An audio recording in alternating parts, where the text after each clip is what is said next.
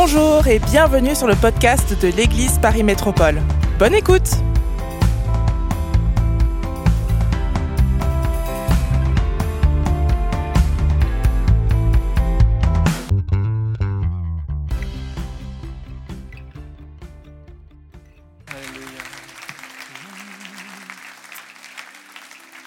Et Seigneur, nous voulons te dire que nous sommes reconnaissants, Seigneur. Parce que ta bienveillance, elle est extraordinaire. Et sans ta bienveillance, nous ne serons pas là, nous serions pas là.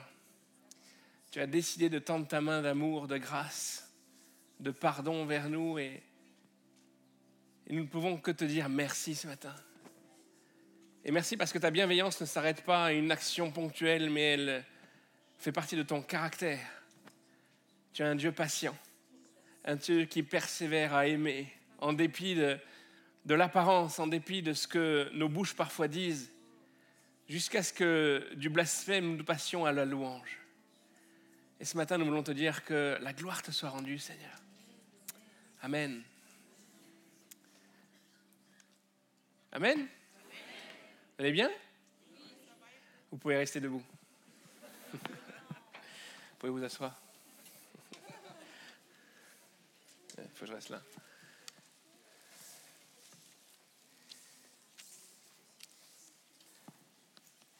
C'est un plaisir d'être avec vous euh, ce matin.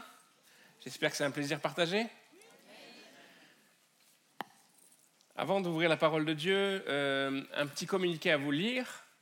Je ne vais pas remplacer Sylvain sur les annonces, vous inquiétez pas, il vous en réserve de belles à la fin. Mais juste un, petit communiqué en cette fin d'année. Euh, et comme c'est un communiqué, je vais le lire, je ne vais pas improviser. Nous profitons de ces derniers mois de l'année pour vous remercier pour votre assiduité dans les dîmes et les offrandes.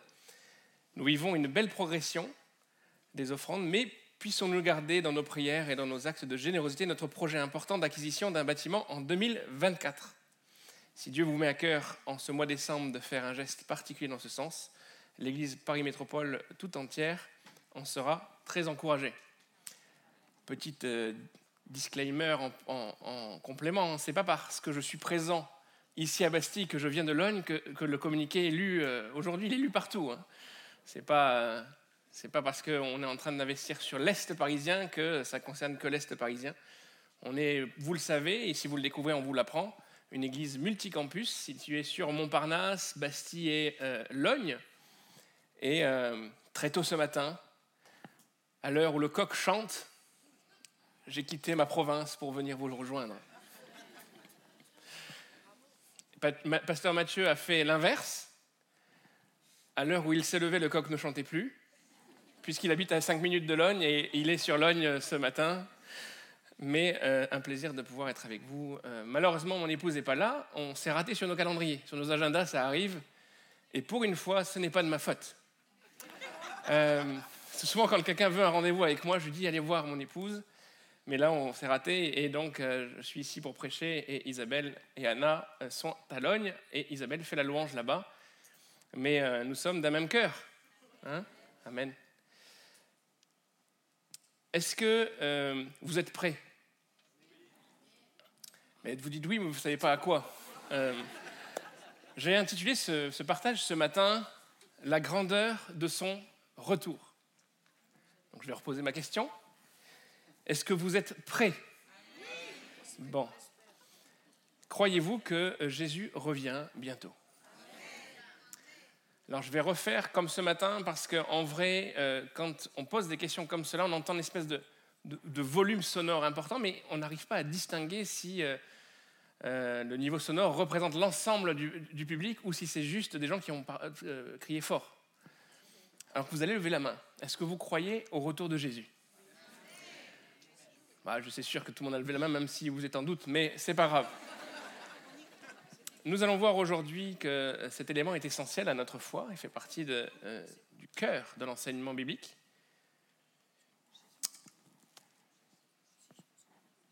Est-ce que vous avez déjà fêté un anniversaire? Rassurez-moi. Dans une année, au moins le vôtre, euh, au moins le vôtre, peut-être celui de votre épouse, si vous n'avez pas oublié la date. Et dans un anniversaire, qu'est-ce qu'il se passe? Dans l'événement, donc il y a un moment de réjouissance, et à un moment donné, il va y avoir souvent un gâteau, peut-être des bougies, qui l'accompagnent, et on va chanter. Un chant qui est à peu près euh, universellement répandu, joyeux anniversaire. Si à ce moment, à cet instant précis, une personne parmi les convives, au lieu de chanter joyeux anniversaire, par exemple, chante euh, euh, la Marseillaise, vous allez trouver le personnage assez particulier. C'est-à-dire, cette personne n'est pas, elle est complètement anachronique dans son comportement, elle ne fait pas la bonne chose au bon moment, elle ne discerne pas l'endroit où elle est. Ça peut arriver, en tout cas, je n'ai jamais vécu d'anniversaire de ce type, de ce type. Mais parfois, il peut y avoir des comportements qui ne sont pas euh, adéquats avec la situation. L'important pour un chrétien, c'est de discerner dans le temps où il vit. Et au moment où il vit, d'adopter l'attitude qui correspond à la saison. Alors aujourd'hui, ce n'est pas une question de Marseillaise ou de joyeux anniversaire, c'est la question de savoir dans l'époque que l'on vit. Et est-ce que vous croyez qu'aujourd'hui, on est plus près du retour du Seigneur qu'il y a une semaine? Ça, c'est assez rationnel. Mais au-delà de croire que Jésus revient, est-ce que vous sentez que dans notre période que nous vivons, il y a peut-être une accélération des choses? Je n'ai pas encore fait ces statistiques, peut-être qu'il faudrait que je m'y penche, mais depuis quelques semaines, ouais, un, mois à peu près, si vous fréquentez les, plateformes de vidéos en ligne, vous avez remarqué qu'il y a une abondance de prédications sur euh, la fin des temps. Alors sur YouTube, comme sur, comme sur plein de sujets sur euh, YouTube, on peut avoir des bonnes choses et des moins bonnes. Et à cause des événements, à cause de ce qui peut se passer au Proche-Orient actuellement, euh, il y a eu comme un emballement de, de prédications sur ces thématiques. C'est pas ce que je vais faire aujourd'hui. Peut-être que ça va vous décevoir.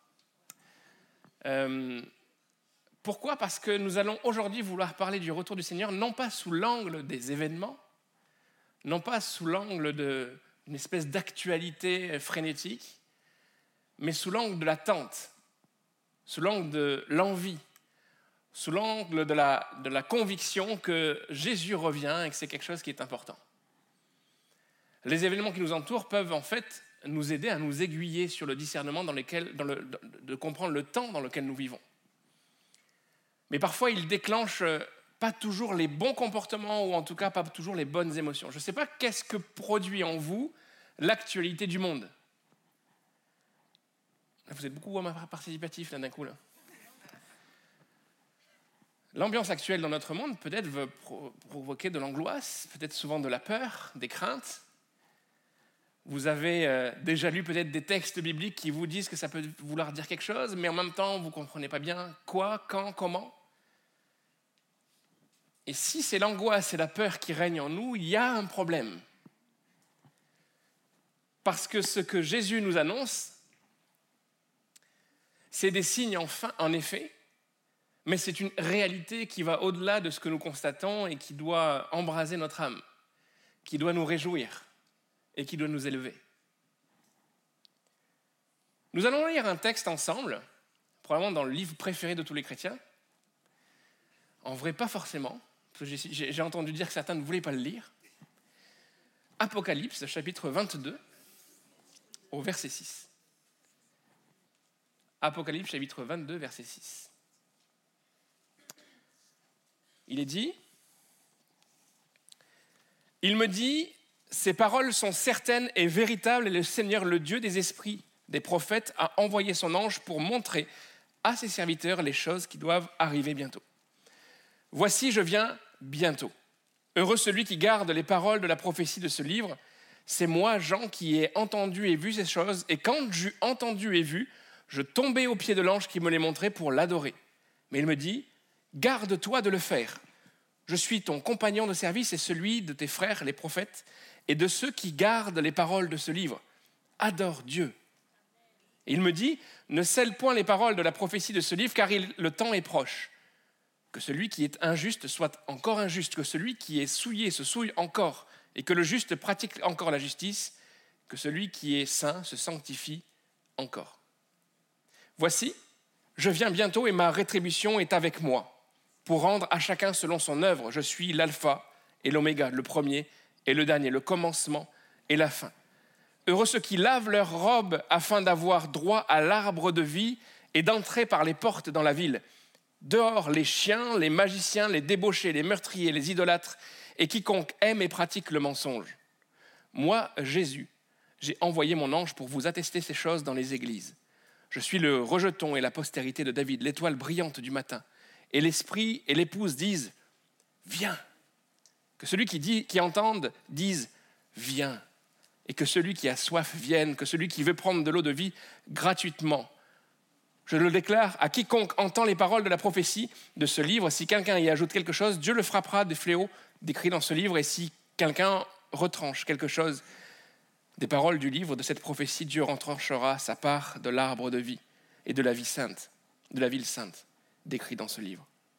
Celui qui atteste ces choses dit Oui, je viens bientôt. Amen. Viens, Seigneur Jésus. Amen. Bon. On est au cœur de l'enseignement de l'Apocalypse. Il n'y a aucune raison que l'Apocalypse nous fasse peur. La définition de l'Apocalypse, selon la Bible, c'est quelque chose d'important, c'est une révélation, c'est une prophétie, c'est des paroles de Dieu pour les hommes. Alors, euh, n'acceptons pas la définition euh, du monde. Peut-être que le mot apocalypse a pris un sens chargé de négativité, de, malheur et, et de désespoir. Mais quand Dieu donne des explications sur l'avenir à son peuple, ce n'est pas pour le désespoir, c'est pour le prévenir. C'est pour prendre soin de lui. C'est pour euh, développer en lui une capacité à espérer et à se projeter sur euh, une rencontre qui n'a rien d'égal sur cette terre. Et c'est le centre de tout ce que Jésus nous a dit. Jésus ne nous a pas sauvés pour que nous puissions profiter d'une vie terrestre que l'on s'installe dans un confort euh, matériel ou euh, euh, social, relationnel. Je ne nie pas la réalité que ça fait du bien quand on vit des belles choses sur Terre. On a des choses que l'on aime, on a des personnes qui nous sont proches, on a des, choses que l'on n'a pas envie de, de perdre. Mais il y a un centre de la réalité de la révélation biblique, c'est que Dieu nous prévient, Dieu nous informe, et Dieu est le centre de tout. Vous voyez, la révélation était tellement forte que même Jean, qui est un disciple de notre Seigneur, à un moment donné, il, se met à, s'incliner devant l'ange révélateur pour lui porter une forme d'adoration. Et l'ange lui dire, mais surtout pas. Je ne suis que le messager. Et dans l'ordre de Dieu, d'ailleurs, les anges sont des messagers, ne sont pas des créatures à adorer. Le seul qui doit être adoré, c'est Dieu. Et nous devons réaliser à travers cette parole très forte, ce rappel que l'ange fait à Jean, que le cœur de la création, de pourquoi nous sommes ici, c'est pas pour nous sentir intelligents et nous dire, oh, quand même, quand Dieu m'a fait, il s'est pas raté. Hein. Et des fois, on voit ça un peu sur les réseaux sociaux en citant un verset parmi euh, très spécifique que l'on cite très facilement, parfois un peu hors contexte. Je suis une créature merveilleuse, hein, vous l'avez déjà entendu. Vous l'avez peut-être chanté. En vrai, ce n'est pas faux, c'est biblique. Mais je ne suis pas une créature merveilleuse parce que je suis merveilleux et exceptionnel. Je suis créature merveilleuse parce que c'est Dieu qui m'a créé. Il est le seul à, à mériter l'adoration et il nous a créés justement pour l'adorer. Et un peuple qui attend son retour, un peuple qui adore Dieu, un peuple qui se prépare et qui a hâte de le rencontrer, c'est euh, un peuple qui est dans sa mission qui est dans son appel et qui est dans la fondation de sa création. On va voir ensemble rapidement, enfin j'ai toujours rapidement, mais en vrai je suis jamais rapide, mais ça c'est, des paroles de pasteur. On va voir ensemble trois réalités par rapport à, à ce retour de, de notre Dieu. La première chose qui est d'abord très importante, c'est que c'est une réalité de conviction. Et je suis heureux, enchanté de voir que vous êtes tous convaincus mais je vais quand même revenir dessus avec vous. Le fait que Jésus revienne est une conviction qui doit être euh, chevillée à votre cœur, à votre esprit, à vos pensées. Il n'y a rien qui peut le remettre en cause. C'est un, élément central de l'enseignement biblique. Vous voyez, dans, la Bible, il y a des sujets majeurs et des sujets mineurs. Il y a des versets euh, ou des éléments de, théologie qui reviennent peut-être qu'une fois dans la Bible, qui sont mentionnés qu'une fois, et on, on débat, on discute. Est-ce que c'est essentiel? Est-ce que pour ce qui est du retour de Jésus, il n'y a, a pas de doute. Si tu enlèves le retour de Jésus de l'enseignement de la Bible, bah, tu enlèves beaucoup de choses. Et ce n'est pas juste un nombre de versets, on n'est pas là en train de faire juste de la statistique, pas quelque chose n'est pas important juste parce qu'il y a un nombre de versets, c'est pas comme cela qu'on calcule l'importance. Mais il y a une réalité, c'est que le retour de Jésus est enseigné à la fois par Jésus lui-même, il va en parler à de nombreuses reprises, il est enseigné par les écrivains du Nouveau Testament, les apôtres, et au-delà de ce qui est cité dans la Bible, on, le vit, on le sent, on le voit dans leurs actions. Il n'est pas simplement écrit, il est vécu. L'urgence, la proximité du retour de notre Seigneur était quelque chose qui était important pour les premiers apôtres. Et quand on lit ces textes-là, on comprend pourquoi. À chaque fois que Jésus parle de son retour lui-même ou que c'est exprimé par les, apôtres, on parle souvent d'une proximité urgente. Et donc les premiers chrétiens vivaient avec cette thématique. C'était quelque chose qui était présent. On n'a pas les textes, on ne sait pas, mais on peut difficilement réellement se mettre à la place de Pierre ou de Paul ou, ou d'un autre et penser ce qu'ils pensent. Mais en lisant ce qu'ils ont écrit, on a cette forte impression qu'ils avaient la conviction même peut-être que dans leur génération, ils le verraient. Alors voilà un premier danger, parce que c'est un élément central de l'enseignement biblique, mais ceux qui y croyaient le plus ne l'ont pas vu alors. Et nous Danger de relativisme. Au bout de 2000 ans, 2000 ans tu te dis, ceux de la première génération étaient persuadés que ça allait se faire dans leur génération. Comment on fait, nous? Et c'est le danger de juste porter nos regards sur les événements. Quand on porte les regards sur les événements, que sur les événements, on se dit oui, mais il y a déjà eu des malheurs dans l'histoire du monde. Et je pense en termes de, de performance, l'homme est très très fort pour créer du malheur. Et dans tous les siècles. Et donc souvent on va commencer à comparer les drames. Est-ce qu'on est, assez arrivé au paroxysme de la méchanceté de l'homme pour que ça soit le temps? Mais ce n'est pas ce que Dieu veut de notre part.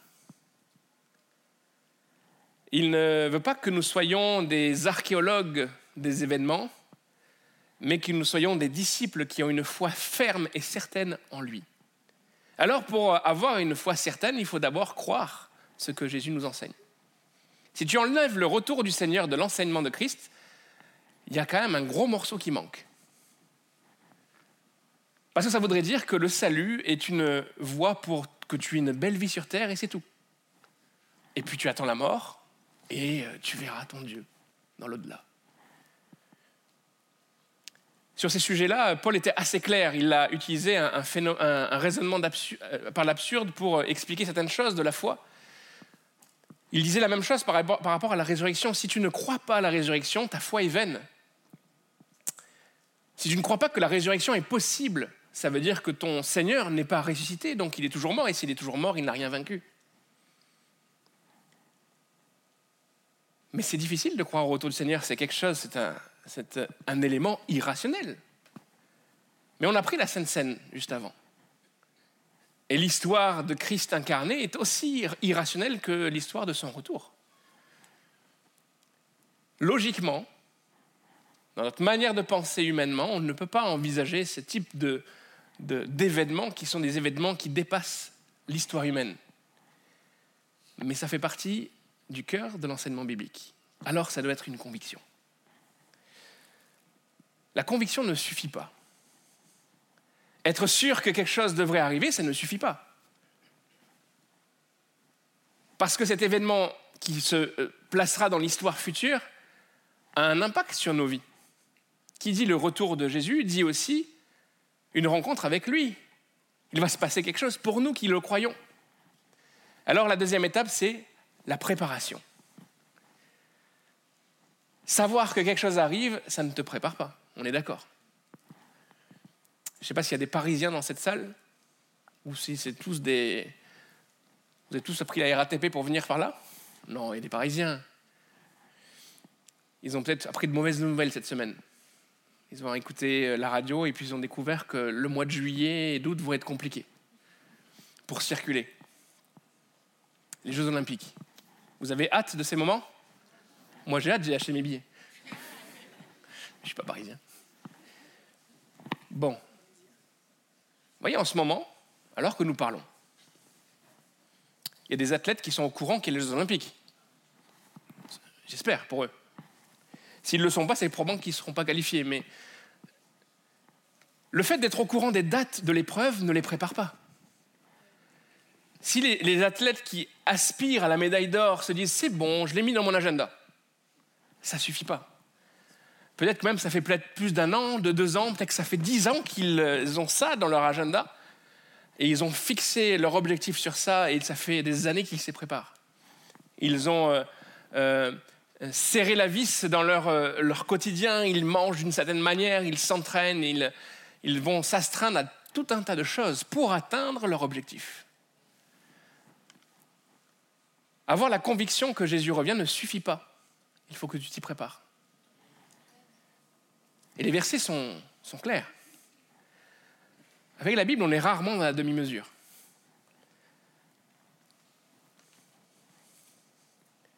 Car le temps est proche. Que celui qui est injuste soit encore injuste, que celui qui est souillé se souille encore, que le juste pratique encore la justice, et que celui qui est saint se sanctifie encore. C'est pas les versets qu'on. J'ai pas, j'ai peu euh, vu ça sur des posts euh, Instagram. Vous avez vu ça vous? Avec un joli paysage de montagne. En général, c'est des psaumes qu'on prend. Dans cette salle, il y a peut-être deux catégories de personnes. Il y a ceux qui ont cette attente. Ils ont envie de rencontrer leur Seigneur. Et puis il y a ceux qui peut-être ont la même attente, mais euh, à cause des circonstances de leur vie, peut-être de l'endroit où ils sont dans leur chemin spirituel, en ont peut-être peur même. Parce qu'ils disent, je ne suis pas prêt, si Jésus revient là, je suis euh, cuit, quelque part.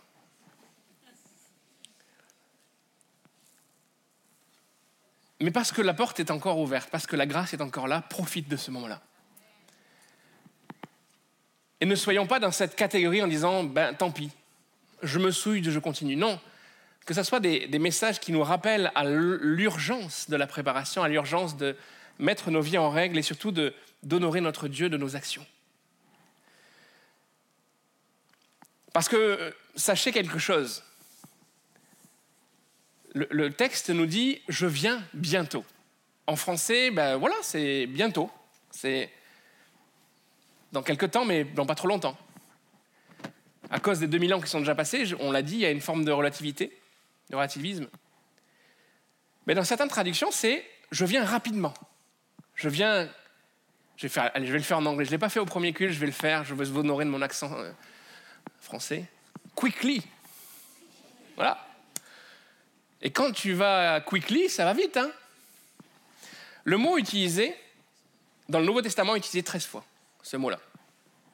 Et sur 11 fois sur 13, il y a cette notion de, de, rapidité, quelque chose de brusque, quelque chose qui va très vite. Ça veut dire que tu ne peux pas te préparer à partir d'un moment où, ah ça y est, j'ai eu un signal, c'est bon, je peux m'y mettre. Euh. Et ne mettons pas notre confiance dans de fausses espérances. La Bible est claire. Nul ne connaît ni le jour, ni l'heure. Alors je vais le refaire, je l'ai fait au premier culte, je ne peux pas passer ce petit trait d'humour. Pourtant, quand ça a été prononcé par une personne, euh, ce n'était pas un trait d'humour. Certains auraient la théorie que la Bible nous dit qu'on ne connaît ni le jour ni l'heure. Du coup, on peut connaître le mois ou l'année. Mais la pensée biblique, elle n'est pas là pour moi. Ça s'appelle vraiment tirer par les cheveux les, réalités bibliques. Hein. Le principe biblique sur la réalité du retour de Jésus, c'est que tu ne peux pas t'y préparer parce qu'il y a un signal qui t'invite à le faire. C'est une attitude de préparation personnelle et continuelle. Pourquoi? Parce qu'on parle beaucoup du retour du Seigneur, mais Se préparer pour le retour du Seigneur, c'est se préparer tout simplement à la rencontre de son Dieu. Et que tu vives cet événement euh, exceptionnel ou pas, tu dois te préparer à la rencontre de ton Dieu. Parce que peut-être que ta vie ne sera pas assez longue pour vivre cet événement. Et je ne sais pas toi, mais moi je ne connais pas quel est euh, le contenu de ma journée de demain. Alors si, je sais qu'à telle heure j'ai tel rendez-vous, j'ai des obligations demain. Mais je ne sais pas si j'aurai le souffle. Je ne sais pas si j'aurai la vie. Et ça, c'est une réalité que parfois on évacue assez facilement.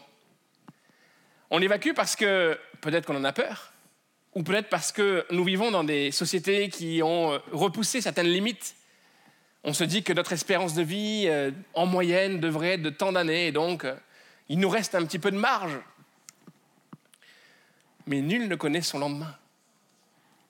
Se préparer au retour du Seigneur, c'est juste vivre notre foi avec intégrité devant Dieu. Parce que demain, tu ne sais pas si ça sera le retour du Seigneur ou si ce sera la fin de ta vie.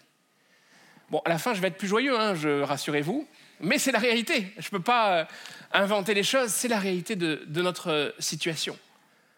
Malgré tous nos projets, malgré toute notre énergie, malgré toute notre force, malgré peut-être tout le sport que tu fais, malgré le soin que tu mets à, travailler l'enveloppe, tu ne maîtrises rien. Et Dieu nous invite avec amour à être dans cette dynamique de préparation. Ce qui est beau avec notre Dieu, c'est que c'est pas brusque, c'est pas, ce sera rapide le jour où ça arrivera, mais c'est pas sans avoir prévenu. Il y a des livres entiers qui nous y préparent. La troisième chose, on a vu conviction, préparation. La troisième chose, c'est l'aspiration. Avoir envie. Parce que jusqu'à présent, on pourrait être dans bon, bah, il nous l'a dit, on ne peut pas faire autrement, en vrai. Tu ne peux pas créer la théologie que tu as envie. Tu, es obligé de prendre ce qui est dans la Bible et, tu fais avec, en vrai. Tu vois, ah, je ne suis pas d'accord. Franchement, moi, je, je pense autre chose. Ben, ça ne va pas changer la réalité. Tu peux aussi te préparer avec cette petite musique derrière ta tête de peur, de crainte. Dire je vais me préparer parce que j'ai pas envie de rater. Mais le plus important, c'est ce troisième niveau. Quelle est ton aspiration? Est-ce que tu as envie de rencontrer ton Dieu? Et c'est pour ça que c'est important de parler de ces choses-là, parce que on va complètement pivoter. Là, en parlant de cela, on va plus se, se dire que c'est anxiogène, que c'est plein de peur, plein. Mais au contraire, ça va être un cri du cœur. Alors je concède et je conçois que nous n'avons pas tous les mêmes vies.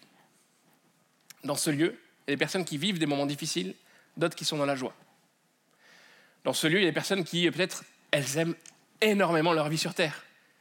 Souvent, ça va dépendre de ton métier, de tes capacités financières, de, tes projets. Et c'est pas un péché d'aimer ce qu'on fait sur Terre. Dieu n'a pas appelé euh, son peuple à être un peuple de déprimés terrestres, espérant trouver une joie qu'il ne touche pas sur Terre.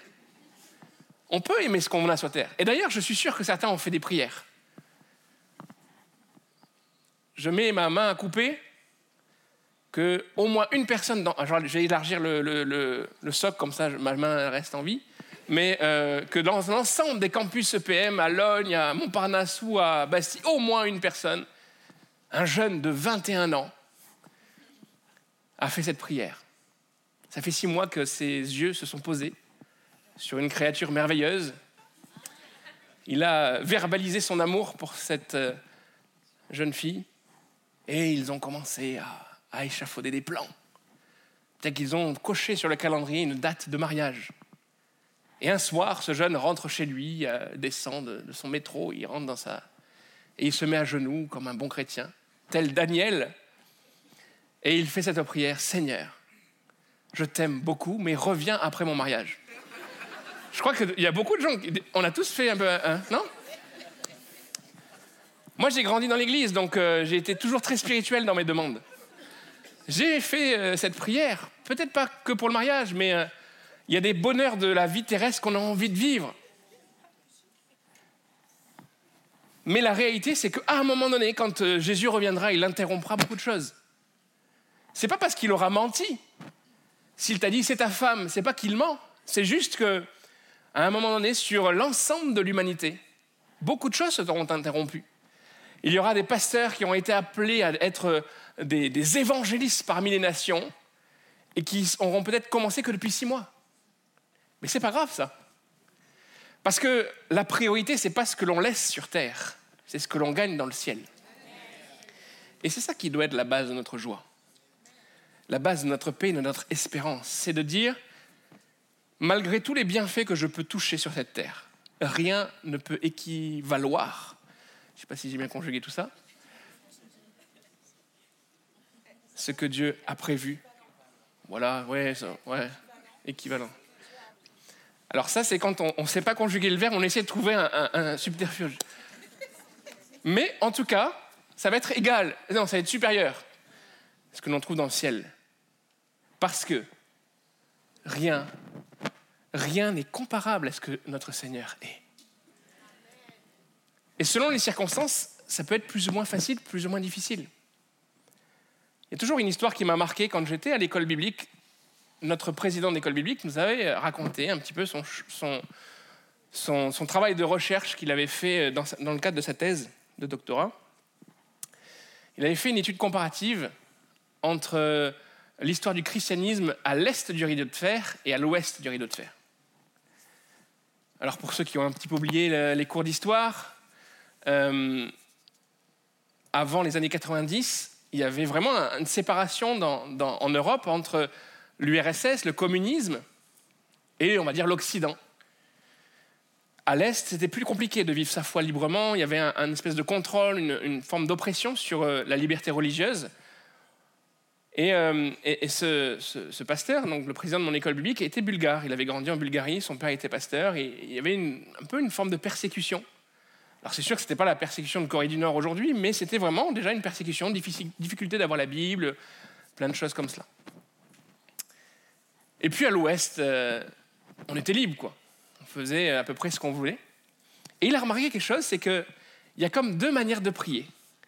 Ceux qui étaient dans la catégorie des, églises persécutées des pays où il est difficile de professer l'évangile faisaient une prière. Viens, Seigneur Jésus.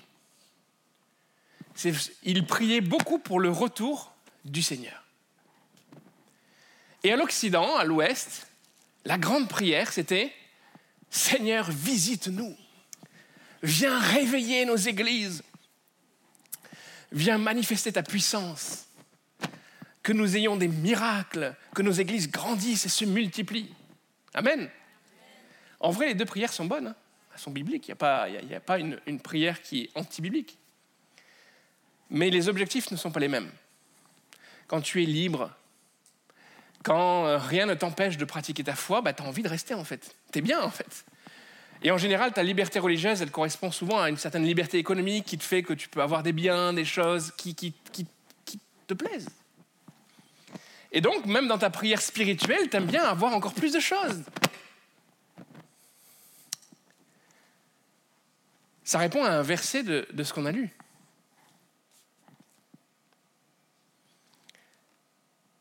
Verset 20. Celui qui atteste ces choses dit oui, je viens bientôt. Amen.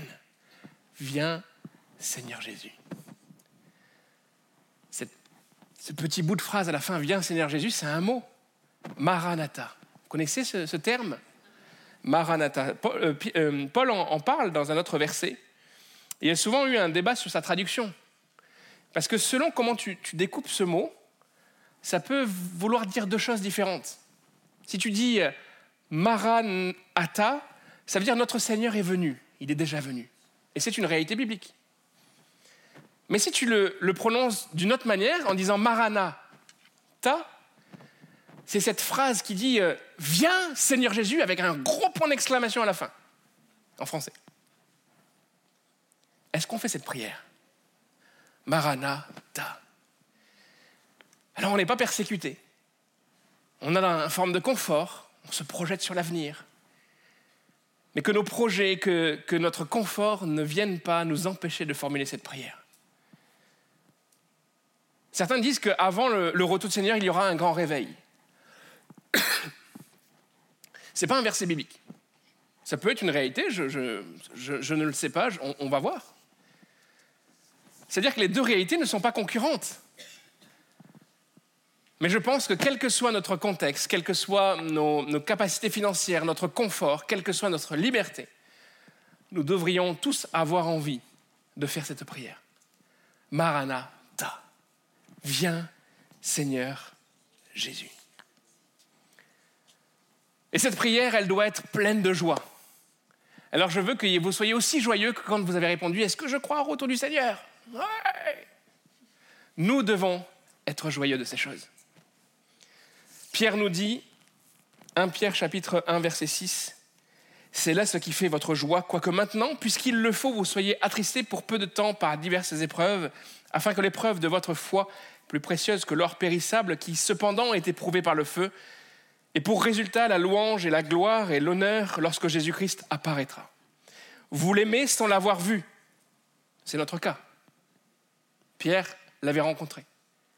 Mais il s'adresse à des personnes qui ne l'ont pas forcément vu.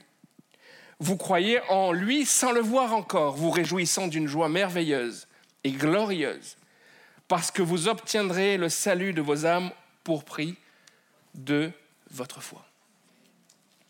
Alors quand on fait cette prière, elle doit être joyeuse. Elle doit être pleine d'espérance. Elle doit nous motiver, elle doit nous, faire nous diriger vers une seule direction, celle de se préparer à sa rencontre. Alors que je m'apprête à terminer ce, cette prédication, je vais inviter l'équipe, si, m'entendent, l'équipe de louange, à venir pour conclure. Moi, j'ai grandi dans l'Église. Certains peut-être s'identifieront à, mon histoire de plus loin que je puisse chercher mes souvenirs d'enfance, je suis dans une église. Alors je vivais aussi dans ma famille, hein, je n'étais pas, pas comme Samuel au temple. Mais euh, voilà, euh, tout petit, comme on présente les enfants parfois euh, quand ils naissent, euh, j'ai jamais quitté l'église. Et quand on, grandit dans l'église, on, a, plein d'idées comme ça qui, sont habituelles. Parler du retour du Seigneur, c'est, ça fait partie d'un... C'est quelque chose de très régulier, ça revient tous les ans. Euh, un pasteur fera une étude et, voilà. Et un jour, je rentre chez moi de l'école. Je rentre euh, chez moi et je pensais que ma mère serait là. Et puis elle n'arrive pas, elle ne vient pas. Et vous savez, nos, cerveaux euh, galopent très très très vite. Hein. On s'imagine plein de choses. Puis euh, même si j'ai pas euh, un âge avancé encore, j'étais à une époque, c'était déjà une époque où le téléphone portable n'était pas encore inventé. Là, je suis en train de choquer des jeunes. Là, ils disent, comment ça? Instagram n'a pas été créé dans les sept premiers jours. Et là, les, minutes passent et, ma mère ne vient pas. Je dis, mais qu'est-ce qui s'est passé? Et au bout d'un moment, j'arrive à la conclusion de tout enfant de chrétien. Ça y est, le train est parti, je suis resté en gare. Jésus est revenu. Et vous rigolez, mais ce jour-là, je n'étais pas en train de rigoler, hein, en vrai. Hein. J'étais vraiment euh, pas bien. Dis, je connais pas assez bien l'Apocalypse. Qu'est-ce qui se passe après le retour? Est-ce qu'il y, a moyen? Il y a, un deuxième. euh Au final, ma mère avait juste traîné dans son arrivée. Elle, elle s'était arrêtée. Probablement, elle avait parlé avec quelqu'un sur le chemin, ce qui lui arrivait d'ailleurs souvent. Et moi, j'étais dans tous mes états. C'est pas comme ça qu'on se prépare. Vous voyez, c'est pas la peur qui peut sauver les gens. Et on peut, euh, on aurait pu tirer le fil de la, ficelle de la peur. J'aurais pu parler du retour du Seigneur en vous faisant peur. Hein. Là, il y a de quoi. Mais ça va pas créer la bonne attitude. On n'empêchera pas nos émotions d'être saisies par les événements qui nous entourent. Par contre, en lavant notre esprit et notre âme dans la parole, en s'intéressant à ce que Dieu nous annonce, en croyant ce qu'il nous annonce, en y espérant, on peut vivre cette réalité avec joie. Parce qu'elle deviendra un objectif précieux. Elle deviendra euh, quelque chose que nous aspirons à vivre. Et pas quelque chose qui vient interrompre notre cours personnel de notre vie. Vous allez me dire, mais pasteur, c'est théorique tout ça. C'est beau, euh, j'y crois. Mais comment je me prépare à tout ça? Depuis quelque temps à Londres, j'ai décidé de réinsister toujours de la même manière en fin de prédication. Il y a trois choses qui t'y préparent. D'abord, lis ta parole. lis la Bible. Et ne mets pas des livres de côté parce qu'ils te feraient peur. C'est parfois l'ignorance qui nous fait peur. Mais quand on commence à lire, on voit que c'est beau, c'est merveilleux, c'est précieux. Lis, lis ta Bible. Étudie, cherche, prie, essaye de comprendre.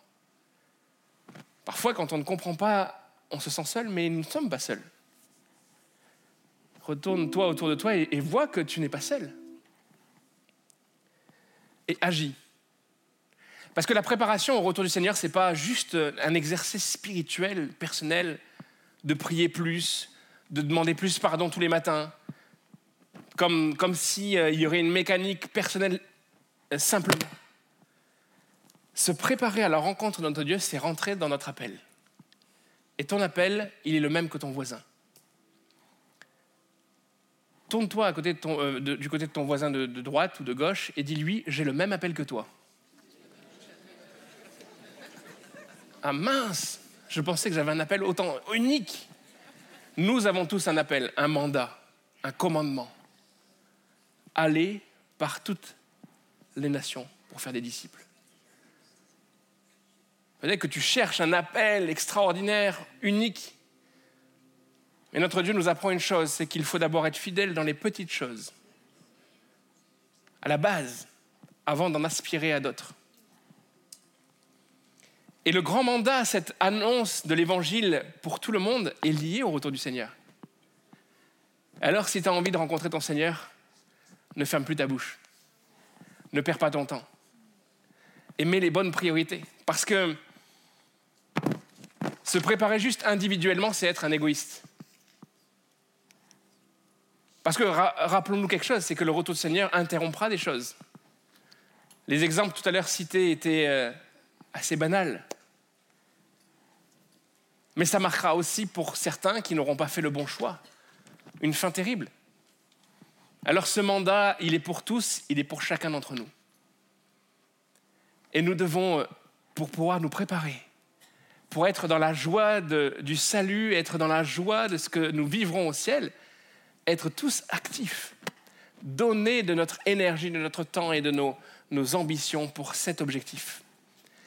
Que le nombre de frères et sœurs augmente, que les baptêmes soient trop compliqués à gérer, et que non pas qu'il y ait simplement un réveil spirituel, des, miracles, des choses qui nous touchent, mais euh, un amour de Christ qui se répand dans notre société. Est-ce qu'on pourrait se lever pour finir ce moment? On va prier ensemble et après l'équipe euh, finira par euh, reprendra le dernier chant. Seigneur, je te bénis pour cette Église. Il est précieux de se s'assembler chaque, chaque semaine ensemble parce que une heure, un jour dans tes parvis vaut mieux que mille ailleurs. Mais ce n'est pas juste un slogan. Nous sommes dans la même attente. Nos yeux sont fixés sur le même prix. Nous nous préparons à une épreuve, à une réalité, à quelque chose d'exceptionnel, d'excellent.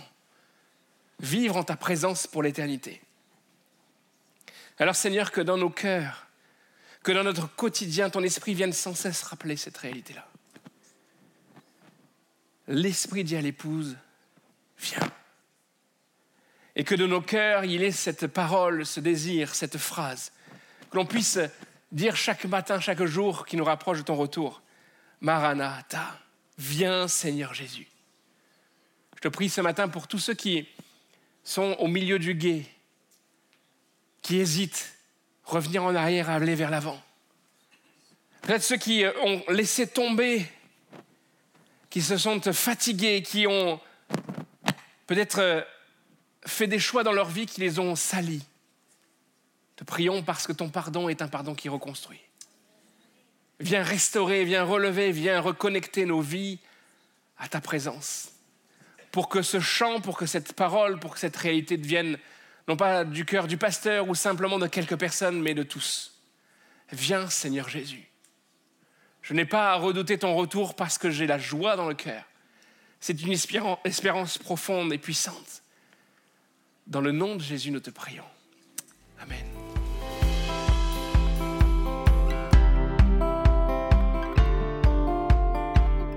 Merci d'avoir écouté le podcast de l'Église Paris Métropole. Retrouvez toute notre actualité sur notre site monégliseaparis.fr et sur nos réseaux sociaux Instagram, Facebook et YouTube Église Paris Métropole. À bientôt.